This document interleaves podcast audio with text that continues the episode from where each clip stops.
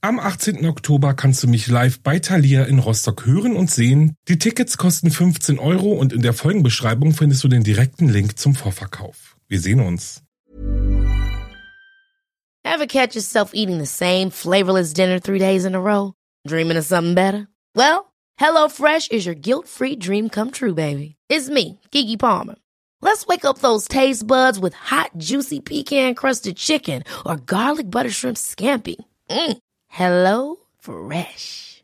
Stop dreaming of all the delicious possibilities and dig in at HelloFresh.com. Let's get this dinner party started. Hey, it's Ryan Reynolds, and I'm here with Keith, co star of my upcoming film, If, only in theaters, May 17th. Do you want to tell people the big news? All right, I'll do. Sign up now and you'll get unlimited for $15 a month in six months of Paramount Plus Essential Plan on us. Mintmobile.com slash switch. Upfront payment of $45 equivalent to $15 per month. Unlimited over 40 gigabytes per month. Face lower speeds. Videos at 480p. Active Mint customers by 531.24 get six months of Paramount Plus Essential Plan. Auto renews after six months. Offer ends May 31st, 2024. Separate Paramount Plus registration required. Terms and conditions apply if rated PG.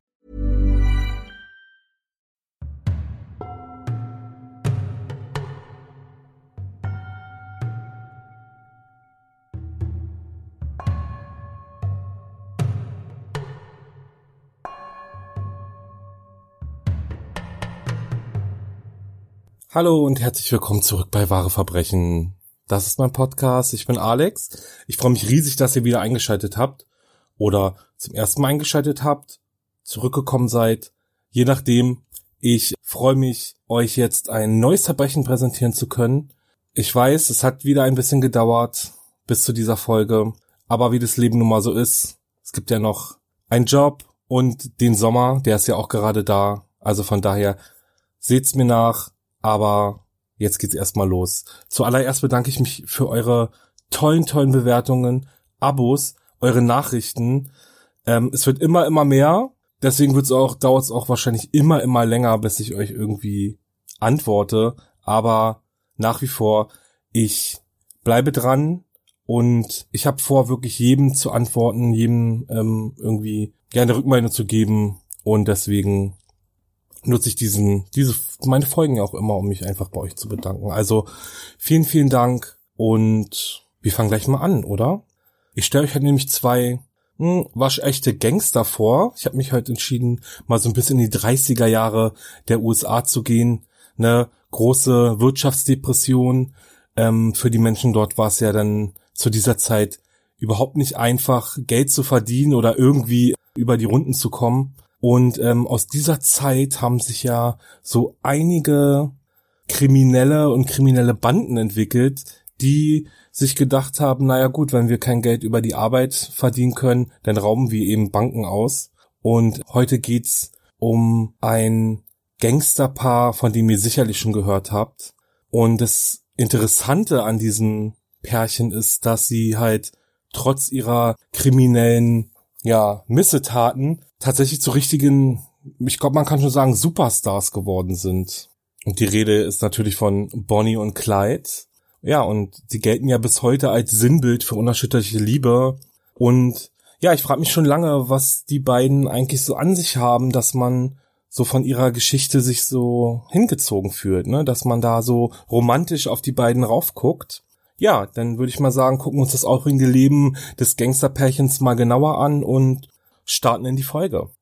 Bonnie Parker ist 1910 in Ravenna, Texas geboren. Als ihr Vater Charles 1914 verstarb, zog sie dann aber mit ihrer Mutter Emma und ihrem Bruder in einen Vorort von West Dallas. Bereits mit 16 heiratete Bonnie Roy Thornton. Er war ihre große Jugendliebe. Mit ihm durchlebte sie aber leider eine sehr schlechte Ehe. 1929 kam er dann ins Gefängnis und für Bonnie war das dann auch der Weg, endlich von ihm wegzukommen. Bonnie liebte Kunst und Lyrik und sie verfasste Gedichte. Sie träumte davon, Schauspielerin zu werden und auf der Bühne zu stehen. Ähm, später verfasste sie auch das Gedicht The Story of Bonnie and Clyde und daraus werde ich euch nachher mal noch eine Zeile vorlesen. Und in diesem Gedicht beschreibt sie ja ihre Zeit als eine der meistgesuchtesten Verbrecherinnen der 30er Jahre in den USA. Clyde Barrow ist 1909 in der Nähe von Dallas geboren.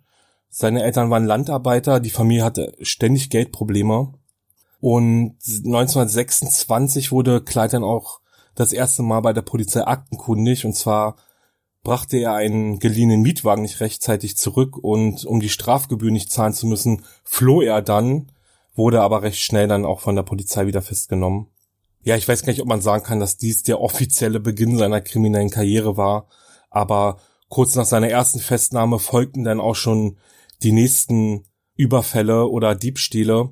Gemeinsam mit seinem Bruder stahl er Truthähne von einer Farm und zwischen 1927 und 1929 war er auch an diversen Tresorräuben, Überfällen auf Geschäften und Autodiebstählen beteiligt.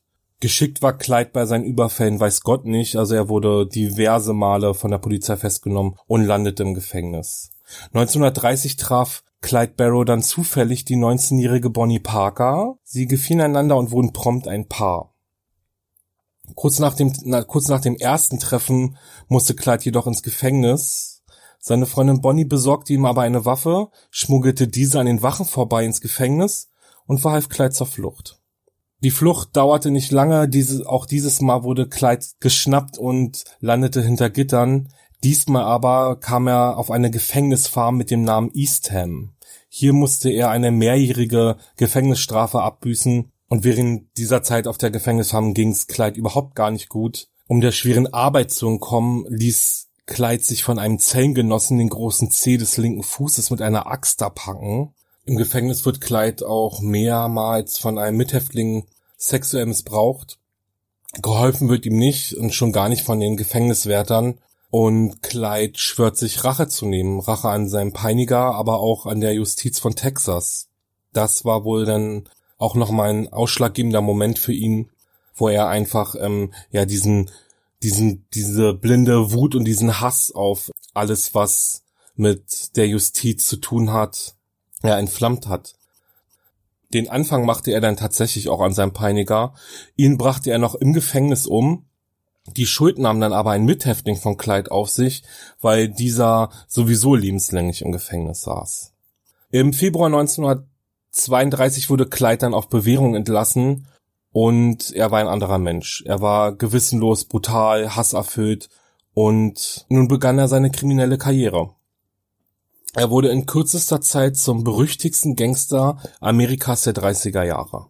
Seine Schwester soll damals gesagt haben, dass sie ihn gar nicht hatte wiedererkannt und Bonnie, die blieb stets an seiner Seite. Die beiden, also Bonnie und Clyde, waren unzertrennlich. Heute spricht man ja äh, über das Gangsterpärchen oft im romantischen Kontext, wie ich ja vorhin schon eingeleitet habe. Sie sind durch dick und dünn, hoch und tief. Es schien wirklich, als hätte niemand dieses Paar aufhalten können. Bonnie und Clyde begingen viele Ladendiebstähle oder Überfälle auf Tankstellen. Bei einem gescheiterten Überfall dann landete Bonnie im Gefängnis. 1932 kam sie für drei Monate hinter Gittern. Nach ihrer Freilassung sollte es fürs Pärchen aber dann richtig losgehen. Sie scharten eine Gruppe Krimineller um sich und gründeten die Barrow-Bande. Und gemeinsam begingen sie dann etliche Überfälle und Diebstähle auf Banken, Geschäfte, Tankstellen. Ich denke, überall, wo man Geld herholen kann, haben sie sich gedacht, holen sie sich das Geld auch her. Die Bande wurde schnell berüchtigt und war in der Bevölkerung gefürchtet. Sie war schwer bewaffnet, schnell, zögerten auch nicht, sich Geiseln zu nehmen, um einen Überfall erfolgreich abschließen zu können. Die Barrow-Bande bestand neben Bonnie und Clyde aus dessen Freund William Daniel Jones, Clydes Bruder Buck und dessen Ehefrau Blanche. Die Bande streifte durch mehrere US-Staaten, überfielen Texas, Oklahoma, Louisiana, und mittlerweile standen sie mit ganz oben auf der Fahndungsliste des FBIs. Sie waren Staatsfeinde der Priorität 1. Das FBI ermittelte bundesstaatsübergreifend und versuchte fieberhaft die Barrow-Bande zu schnappen. In den 30er Jahren war Amerika von einer sehr schweren Wirtschaftskrise betroffen.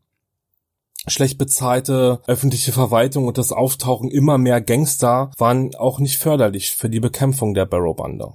So gefürchtet sie aber auch waren, die Presse war voll mit Berichten über Bonnie und Clyde. Jeder wollte wissen, wie es mit den beiden weiterging. Die Gangster wurden regelrecht zu einer Sensation. Immerhin leisteten sie sich die beiden den ein oder anderen Coup und führten die Polizei ziemlich an der Nase herum. wie zum Beispiel auf diversen Verfolgungsjagden. Die Gangster stahlen sich ein Ford V8 Modell 18. Dies war die neueste Entwicklung des Autobauers Ford. Für Clyde war es fast ein Kinderspiel der Polizei mit diesem Auto davon zu rasen. Angeblich soll Clyde sogar der Ford Motor Company einen Brief geschrieben haben, in dem er das neueste Modell in den Himmel lobte. Ob der Brief tatsächlich von ihm stammt, ist jedoch zweifelhaft. Auch Bonnies Gedicht The Story of Bonnie and Clyde wurde in etlichen Tageszeitungen veröffentlicht und gewann an enormer Beliebtheit. Im Juni 1933 kam es dann aber zu einem verhängnisvollen Unfall. Bonnie und Clyde waren nachts mit dem Auto unterwegs. Clyde übersah ein Hinweisschild, welches auf Bauarbeiten an der vor ihnen liegenden Brücke aufmerksam machte, und mit überhöhter Geschwindigkeit überfuhren sie die Absperrung. Sie fielen hinab, und als das Auto auf den Boden aufschlug, trat aus der Fahrzeugbatterie Schwefelsäure aus und verätzte Bonnies rechtes Bein. Die Verätzung war tief und Bonnie erlitt Verbrennungen dritten Grades. Da sie sich nicht ordnungsgemäß von einem Arzt versorgen lassen konnte, lebte sie fortan mit den Schmerzen. Nach dem Unfall hinkte sie und konnte manchmal kaum auftreten. Im Juli 1933 schaffte es die Polizei dann, die Bande in Missouri aufzuspüren. Es kam zu einer heftigen Schießerei, bei der Clydes Bruder Buck tödlich verletzt wurde. Seine Frau Blanche wurde verhaftet, der Rest der Bande floh und entwischte der Polizei. William Daniel Jones wurde schließlich im November 1933 geschnappt. Die Barrow-Bande war also zerschlagen. Einzig und allein waren nur noch Bonnie und Clyde übrig geblieben. Mittlerweile lebten sie schon über ein Jahr untergetaucht und aus ständiger Flucht vor der Polizei. Das stoppte die beiden aber nicht, alleine weiterzumachen. Bekannt wie ein bunter Hund und an den Spitzen der Fahndungsliste begingen sie unerschrocken mehrere Banküberfälle. Immer wieder schafften sie es der Polizei zu entkommen, sie leisteten sich dramatische Verfolgungsjagden und Schießereien, und letztendlich waren sie dann aber immer wieder wie vom Erdboden verschluckt. Das FBI und die Polizei verzweifelten. Wie können sie es schaffen, das Gangsterpärchen endlich hinter Gittern zu bringen?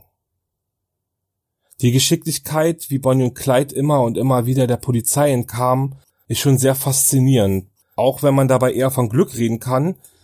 Hinter ihnen stand ein riesiges Netzwerk, welches im Untergrundmilieu zu Hause war. Sie hatten also etliche Helfer, die ihnen bei der ein oder anderen Flucht sehr behilflich waren. Doch dann hatte der Sheriff von Dallas eine Idee. Am 22. November 1933 stellte er Bonnie und Clyde eine Falle. Und jetzt keine große Überraschung. Bonnie und Clyde entkamen ein weiteres Mal dem Kugelhagel der Polizei. Auf dem Highway hielten sie ein Auto an, zerrten den Fahrer heraus und rasten davon. Am 16. März 1934 kam es dann zu dem wohl spektakulärsten Coup des Gangsterpärchens. An diesem Tag stürmten sie die Eastham Gefängnisfarm, das Gefängnis, in dem Clyde selbst einsaß und seinen ersten Mord beging. Ziel war es, Raymond Hamilton zu befreien, ein treuer Freund und Partner der beiden. Er wurde zu 200 Jahren Haft verurteilt. Das heißt, er wäre nie wieder aus diesem Gefängnis herausgekommen. Bonnie und Clyde, Raymond und vier weitere Männer kamen aus dem Gefängnis und hinterließen ein regelrechtes Blutbad. Sie erschossen etliche Häftlinge und zwei Gefängniswärter, während Clyde ihnen den Rücken mit einem Maschinengewehr freihielt. Am 1. April 1934 waren Bonnie und Clyde mit ihrem Komplizen Henry Methvin unterwegs, als sie in der Nähe von Grapevine, Texas, von der Autobahnpolizei angehalten werden. Die Gangster warten nicht lange, sie erschießen die Polizisten und fliehen. Mit dem jüngst verübten Mord und dem Einbruch in das Gefängnis platzte dem FBI und der Polizei nun endgültig der Kragen. Es gab nur noch eine Priorität und diese war, Bonnie und Clyde zu schnappen und hinter Gittern zu bringen. Also nicht, dass es vorher anders war, aber jetzt kommt da noch mal eine Schippe Ehrgeiz mehr drauf. Dem ganzen Geschehen entziehen konnte sich jetzt auch Francis Hammer nicht mehr. Er war 53 Jahre alt und schon pensioniert. Während seiner Dienstzeit machte er sich wegen seiner Gnadenlosigkeit einen berüchtigten Namen. Er prahlte gerne damit, 53 Verbrecher erschossen zu haben, und Bonnie und Clyde setzte er fortan mit auf seine Liste. Francis Hammer fuhr übrigens dasselbe Fahrzeug wie Bonnie und Clyde, das heißt, im Falle einer Verfolgungsjagd könnte er es nun mit den beiden aufnehmen. Inzwischen fahndeten hunderte Beamte nach Bonnie und Clyde. Sie verfolgten sie durch verschiedene Bundesstaaten, überwachten Bekannte und Familienangehörige und anhand der gesammelten Informationen studierte Francis Hammer das Pärchen regelrecht und machte ihre Gewohnheiten aus. Bonnie und Clydes Ende ebnete sich, als Francis Hammer es schaffte, die Familie von Henry Methvin auf seine Seite zu ziehen. Angeblich sei Henry Methvin das letzte Mitglied der Barrow-Bande ja gewesen sein, bevor die Geschichte von Bonnie und Clyde endet. Am 19. Mai wurde Messwin verhaftet, als er für die Gruppe Sandwiches besorgte. Als plötzlich ein Streifenwagen vorfuhr, flohen Bonnie und Clyde und ließen Henry zurück. Bei Besuchen erzählte Henry seinem Vater oft von den Plänen der Gangster und wie sie vorgingen. Dieser wiederum leitete die Informationen an Francis Hammer weiter. Am 21. Mai 1934 trafen sich Bonnie und Clyde mit Freunden am Black Lake in Louisiana.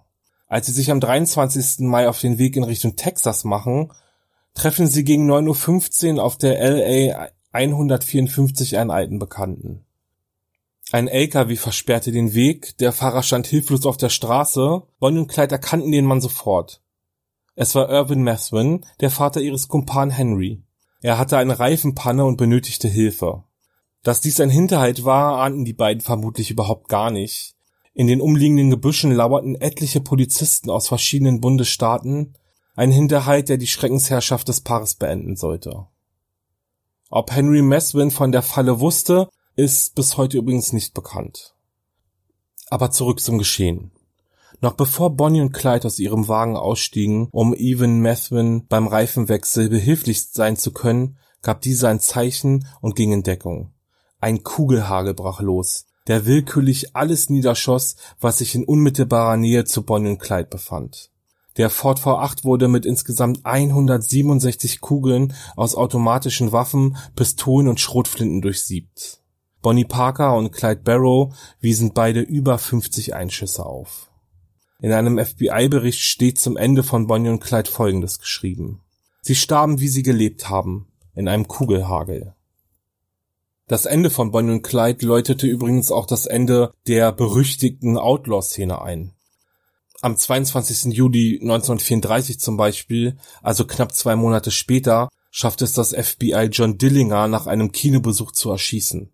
John Dillinger stand damals ganz oben auf der Blacklist der USA. Er wurde damals als erste Person überhaupt zum Staatsfeind Nummer eins erklärt. Und auch die Kopfgeldsumme, die das FBI auf John Dillinger ausgesetzt hatte, kann sich sehen lassen. Ganze 10.000 Dollar wurden für Hinweise auf seinen Aufenthaltsort geboten.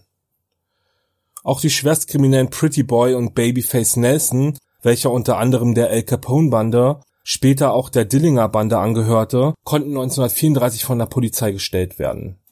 Naja, seien wir mal ehrlich, das hört sich ja jetzt gerade alles so ein bisschen harmlos an. Babyface Nelson lieferte sich eine unglaubliche Schießerei mit der Polizei von Chicago. Er entkam sogar, starb aber wenig später an seinen Verletzungen.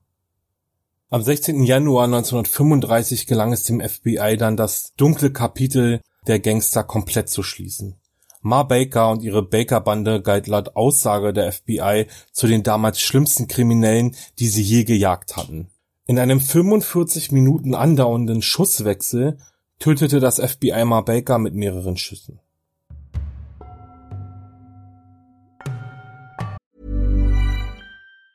Ever catch yourself eating the same flavorless dinner three days in a row? Dreaming of something better? Well, HelloFresh is your guilt-free dream come true, baby. It's me, Kiki Palmer. Let's wake up those taste buds with hot, juicy pecan-crusted chicken or garlic butter shrimp scampi. Mm. Hello Fresh. Stop dreaming of all the delicious possibilities and dig in at HelloFresh.com.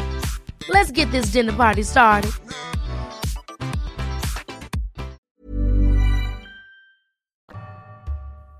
Und das war die Geschichte von Bonnie und Clyde.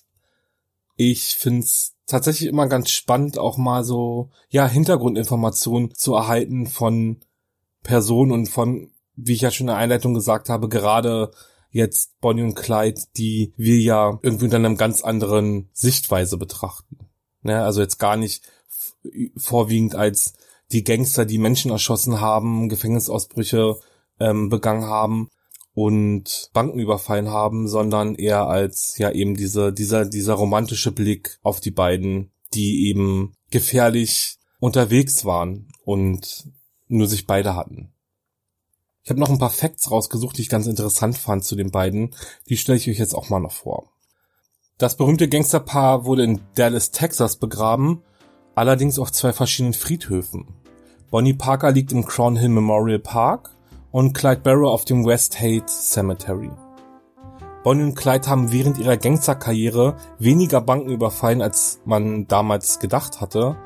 Insgesamt überfielen die beiden 15 Banken und auch die Ausbeute verhalf den beiden tatsächlich nicht gerade zu Reichtum. Bei einem Überfall erbeuteten sie zum Beispiel gerade mal 80 Dollar.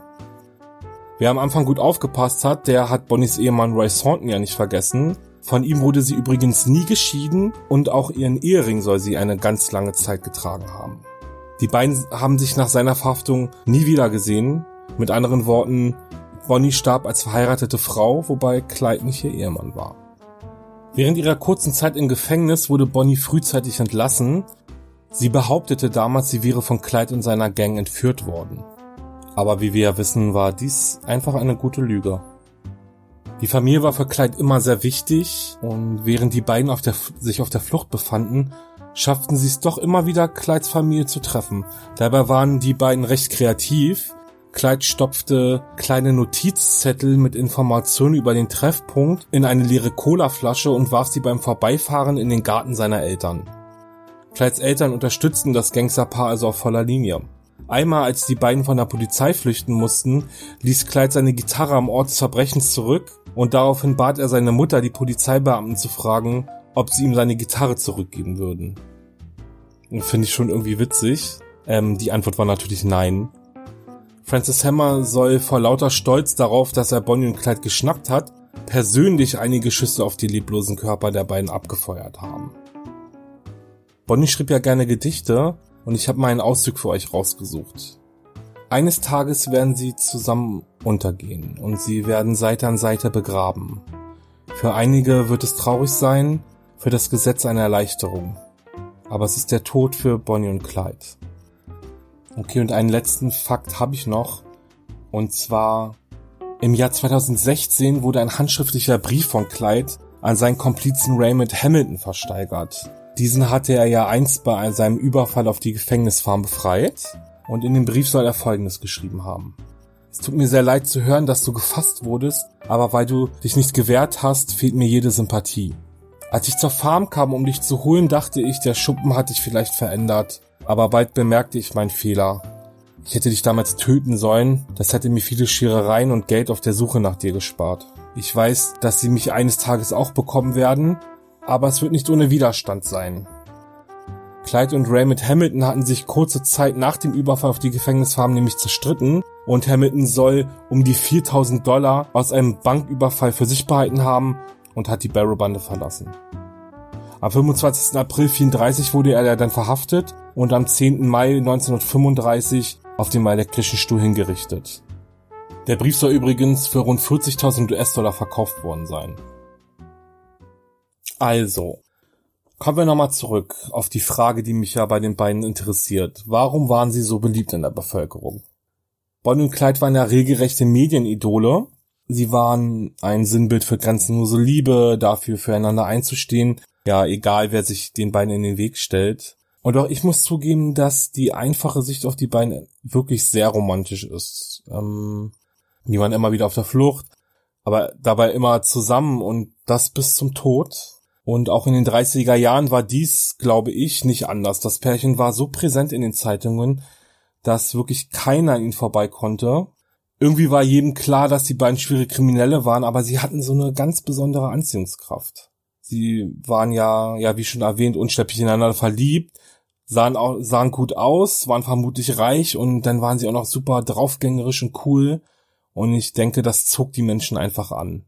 Jeder wollte wissen, wie es mit denen weiterging und dieser Hype um Bonnie und Clyde war enorm. Es gab Souveniere, in vielen Jugendzimmern hingen Zeitungsartikel und Fotos an den Wänden und ich glaube nicht ganz unschuldig an dem plötzlichen Fame waren sicherlich auch die damaligen wirtschaftlichen Verhältnisse. Wie gesagt, also in den USA steckt er in einer schweren Wirtschaftskrise. Den Menschen ging es überhaupt nicht gut. Und Bonnie und Clyde ging es ja auch nicht gut. Ihnen ging es ja nicht besser als allen anderen. Und im Endeffekt wollten sie nur ein besseres Leben.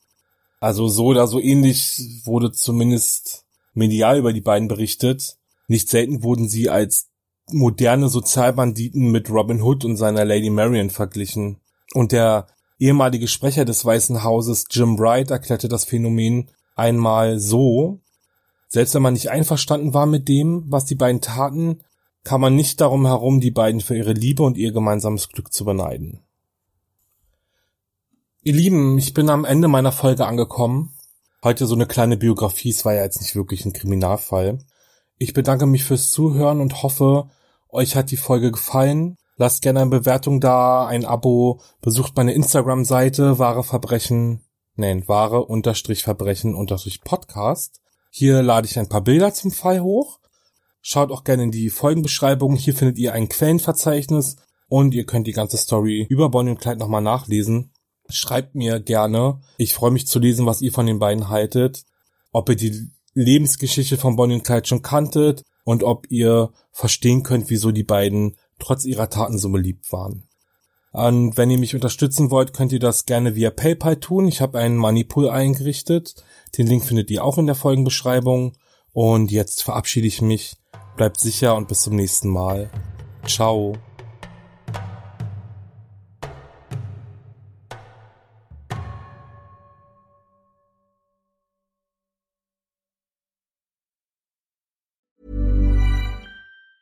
Ever catch yourself eating the same flavorless dinner three days in a row? Dreaming of something better? Well, HelloFresh is your guilt-free dream come true, baby. It's me, Kiki Palmer. Let's wake up those taste buds with hot, juicy pecan-crusted chicken or garlic butter shrimp scampi. Mm. Hello Fresh. Stop dreaming of all the delicious possibilities and dig in at HelloFresh.com. Let's get this dinner party started.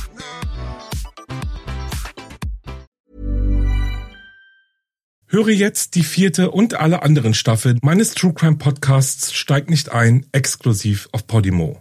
Alle Infos findest du in der Folgenbeschreibung.